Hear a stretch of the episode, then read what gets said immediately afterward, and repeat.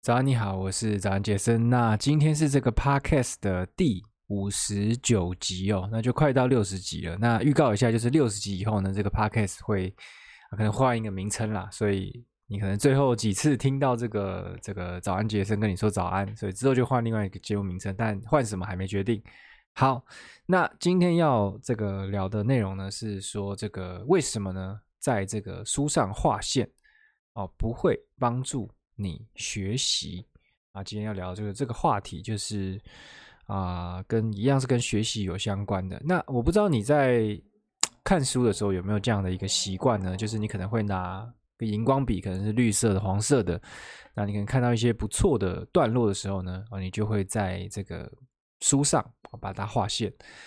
那我以前都会这样做，就是我喜欢拿黄色的荧光笔，然后画线这样子。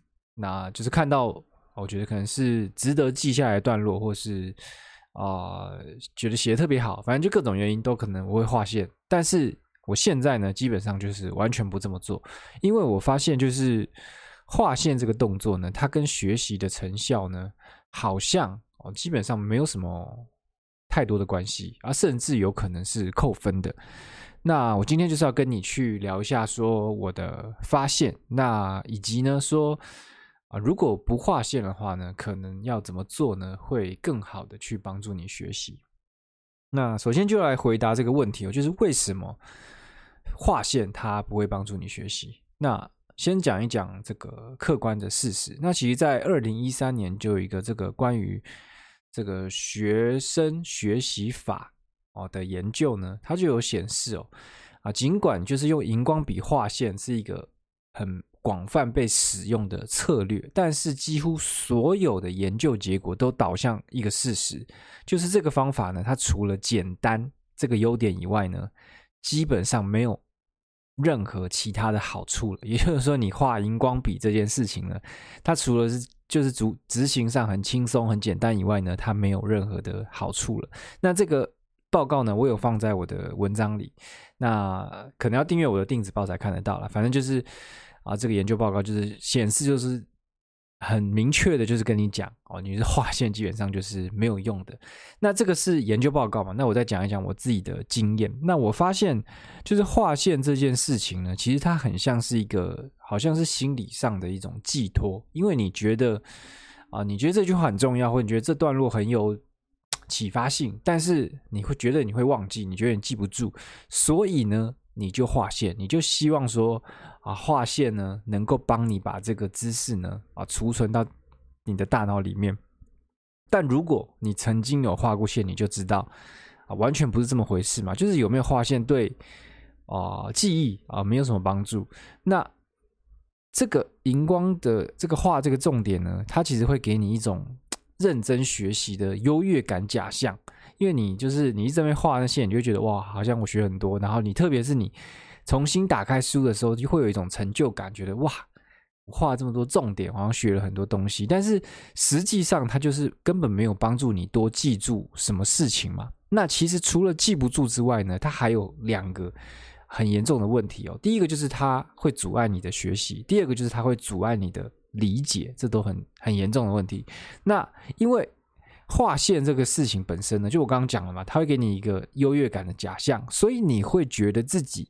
已经有学习了，那这个假象呢，它就会阻碍你真正的学习。那你本来你应该在这边，你不应该划线的，你应该是要在这个段落呢，因为它对你有启发，或是你觉得它值得记住的时候呢，你应该是要多想一下嘛。那你去连接一下其他的知识点，或是你去想一下有没有什么实例可以举，类似像这样。那因为你没有做这些事，因为你画了线，所以你就觉得安心了。我已经学了，我就我记住了。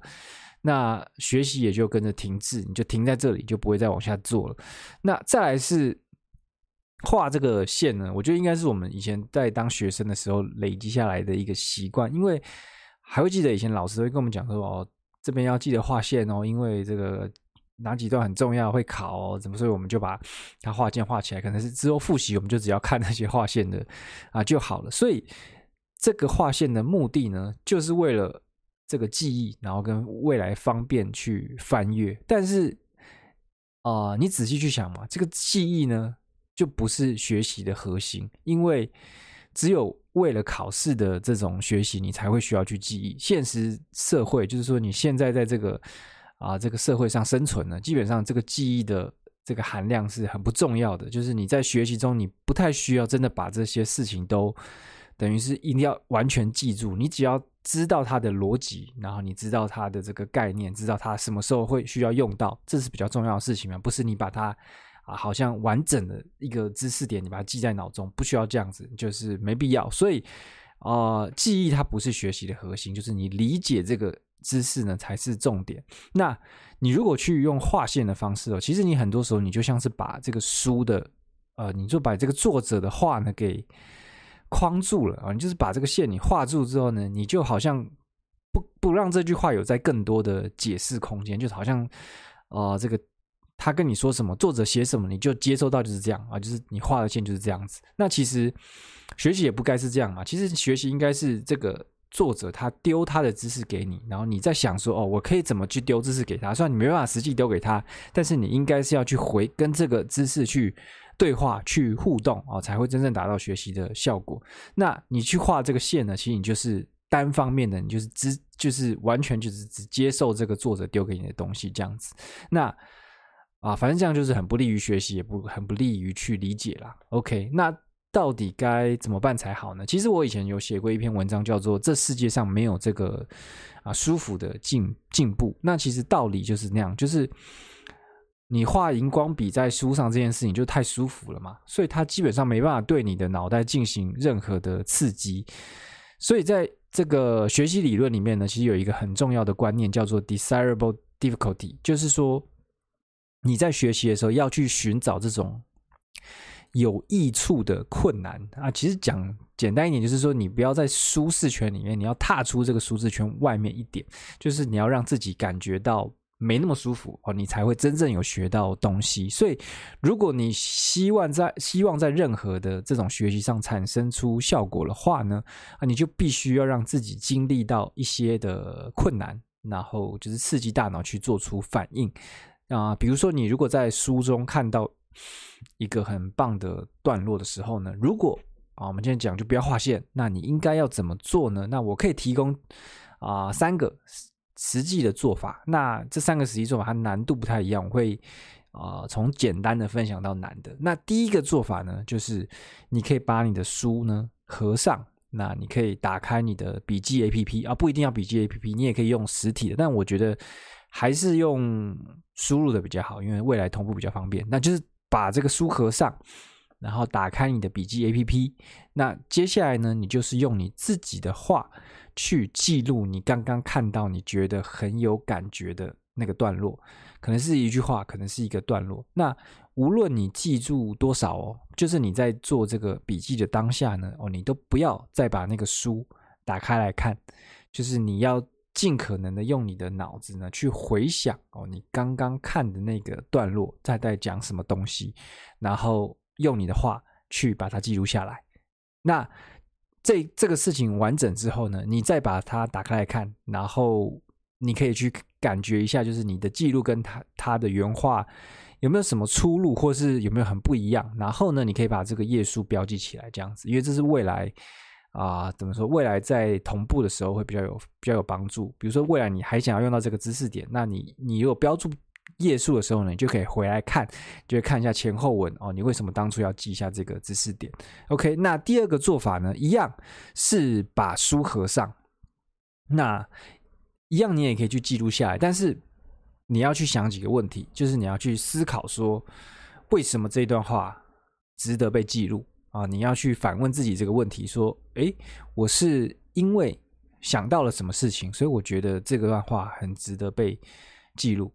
那比如说，像我最近在看这个啊，Pat Flynn 的超级粉丝嘛，那他就有，他等于是把一个这种销售漏斗。倒过来，他就是说，这个每一个顾客旅程应该是反过来的，也不是说他他觉得应该是要讲，应该说两个两个概念是共存的。但是他讲说啊，这个金字塔是可以倒过来的，就是本来你这个就是从啊、一般人啊变成这个啊、读者啊，变成有一点关系的，然后最后再变顾客。他认他一般的销售漏斗是这样越来越窄嘛，但他认为他应该要反过来变成一个金字塔，就是从这个陌生人啊变成有点熟啊，再到你的部落，然后最后才变成你的超级粉丝。他是说应该是一个往上涨的一种。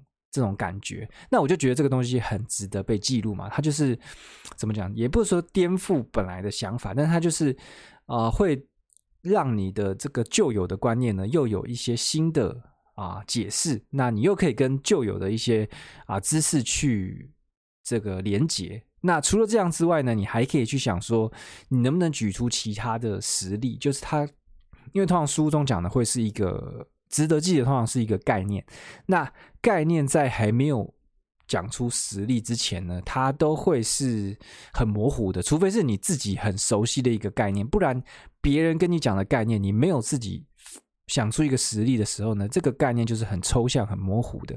所以你如果能想到这个，比第一个是。啊，为什么这个话呢值得被记录？那再来是这个为这个知识呢有没有跟你原生或是啊你在别的地方读到的知识可以做连结？那第三个就是你可不可以从这个啊你想记录的这个东西呢举出其他的实例？通常书中可能也会举一些例子啦。那如果你能自己在啊怎么讲想出一些其他的例子哦，这对你去理解它那个抽象概念是非常非常有。帮助的，那你就把这些事都想一想。那如果不用全部都记下来，就想到你觉得很值得记下来的时候，你再把你再把这些内容记录下来。好，那第三个做法是什么样的？第三个做法就更难了。第三个说法是一样是做上面两件事情哦，但是你不要当下就做，你过个两三天之后啊，你再来做上面两再做上面两件事，也就是你。看完当下，你不要去急于去记录，你让它在你的这个脑中呢，啊，让子弹飞一会儿，然后你过了两三天，你再去回想，那你再去重复做上面这两件事情，那这个就是怎么讲？刻意去创造这个有益处的困难，因为真的很难。就是你当下你看到了，你可能会很有感，很有一些想法，那你过两三天你要再去回想的时候呢，可能就会。呃，怎么讲？就是比较难。所以，但是你如果能想起来，然后你又能把这些东西弄弄出来，就讲出来，或是记录下来的时候呢，诶，那帮助真的是超级无敌大。就是那个书的内容，就真的会就进到你身体里了。那你不觉得这样就很棒吗？就是它明明它虽然听起来很难，但是你这做这个动作呢，这个姿势，它就真的变成你的嘛，对不对？那这就。很很值得啊！我就觉得这个这个这个困难是很值得你去挑战的，即便它啊做起来可能比较痛苦，没那么舒服，但是就很棒。那听到这里，你可能会觉得说：“哇，这个这样看书很费力啊，对不对？就一点都不爽啊！”那的确就是很费力，因为就是我讲的嘛，这世界上没有舒服的进步，所以你要学习，你想要有收获的话呢，就得做一些不那么舒服的事情。那也因为。就是看你要把一本书，就是真的好好看完的话，其实是没那么容易的。所以你不用去想说你要看很多很多的书啊，去设定什么一年我要看两百本书，或是我要看啊五百本书这样，不用。就是你应该是要更 focus，然后你要去选择更好的书，就是一些我认为很多经典真的都很值得一看再看。因为怎么讲，就是就是应该讲说。世上已经没有新鲜事了，就是大家你写的很多新书呢，可能都是从那些旧有的经典的知识啊，你再把它延伸出来，或者你再把它切得更细，或者你再换一个更新鲜的说法去讲而已。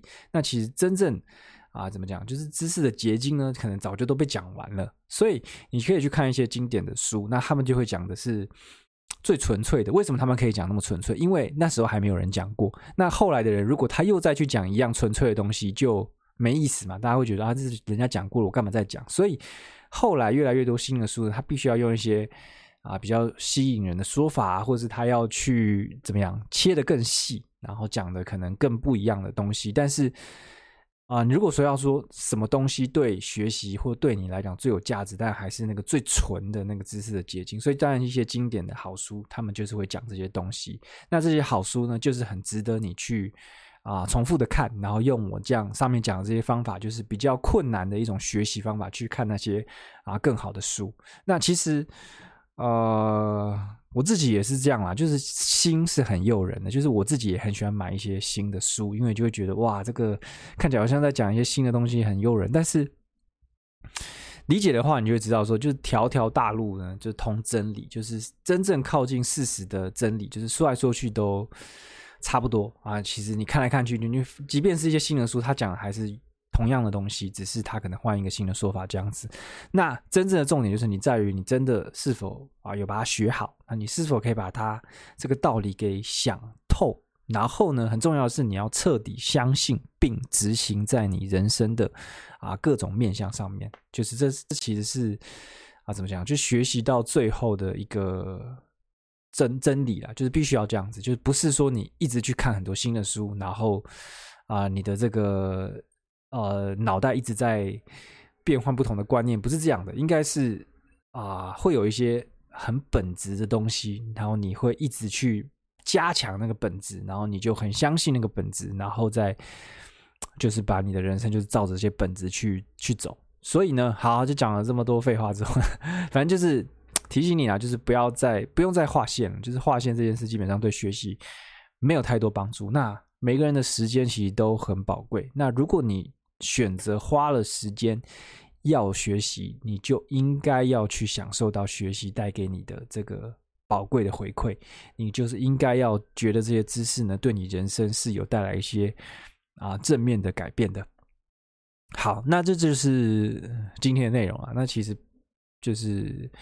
哦，讲了很多脱稿的东西，但就是可能有感而发，所以呃，希望对你有点收获。那如果你在 Podcast 听到呢，就帮我去留一个五星评价，可以让更多人呢可以听到我的节目。那如果你在 YouTube 看到呢，就在下面留个言，随便留什么都好，就这样喽，拜拜。